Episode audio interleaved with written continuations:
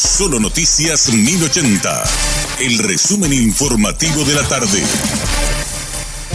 Hola, soy Richard Toñanes y este es el resumen informativo de la tarde. Los fiscales Dora Noll y Susana González informaron al Tribunal de Sentencia que existe peligro de fuga de Gerardo Stadecker condenado a 28 años de cárcel por la muerte de Sabrina Breuer. El Tribunal de Sentencia integrado por los jueces Manuel Aguirre, Lourdes Peña y Rosana Maldonado debe ordenar de oficio que Gerardo Stadecker, condenado a 28 años de cárcel por el feminicidio de su esposa, sea remitido a la cárcel de emboscada, debido a que se presentó en el expediente judicial un informe donde se menciona que existe peligro de fuga del condenado en vista que se pasea por los pasillos de un sanatorio donde está internado. En conversación con Radio Monumental, el capitán del Cuerpo de Bomberos Voluntarios, Víctor Ortiz, habló del trabajo que realizan en el tramo Luque-San Bernardino a raíz de un incendio de gran magnitud. Ya que prácticamente más o menos en el medio, detrás del, del peaje, eh, aparentemente inició en el transcurso de las doce y media a una de la tarde. la primera votación que llegó ya solicitó apoyo, ahora mismo estamos tratando de controlar. Lo que sí nos dificulta un poco es el, el viento, ¿verdad? ¿Agua? Agua hasta el momento estamos teniendo, estamos controlando prácticamente con WhatsApp, con gente con mochilas forestales y tenemos una pileta, ¿verdad? Donde estamos recargando. ¿Cuál es la tarea así inmediata? Es cortar el fuego con cuadrilla, ¿verdad? La cuadrilla está formada con, con 10 personales donde van con WhatsApp, van maqueos, eh, todo tipo de herramientas forestales, ¿verdad? A priori ahora es cortar el fuego y centralizar ahí, ahí pelearle. Así mismo, señor. Cortar el fuego y tratar de centralizar en un sector.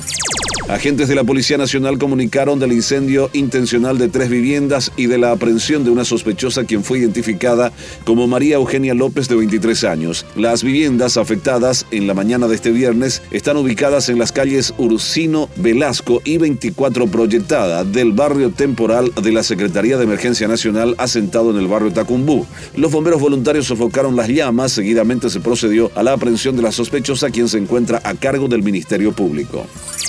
La Policía Nacional detuvo este viernes a un hombre sospechoso de tentativa de abuso sexual quien contaba con tres órdenes de captura pendientes. El procedimiento fue realizado en la colonia Cerro Coraí, departamento de Amambay. La primera orden de captura contra el acusado de nombre Adriano Cañete González, de 26 años, es por abuso sexual en niños de fecha 22 de septiembre pasado. La segunda es por violencia familiar del 11 de febrero del año pasado y la tercera es por coacción.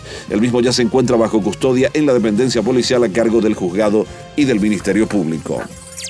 Un incesante movimiento registra este viernes la estación de buses de Asunción, donde informaron que ya no quedan pasajes a la venta en el lugar, solamente acuden quienes ya tienen boleto en mano. Según informes, desde esta madrugada, durante la mañana y ni qué decir en la siesta y la tarde, el flujo de pasajeros es sorprendente, algo que no se veía desde el periodo prepandemia. La liberación de horario autorizada por la DINATRAN se extiende hasta el lunes 2 de enero.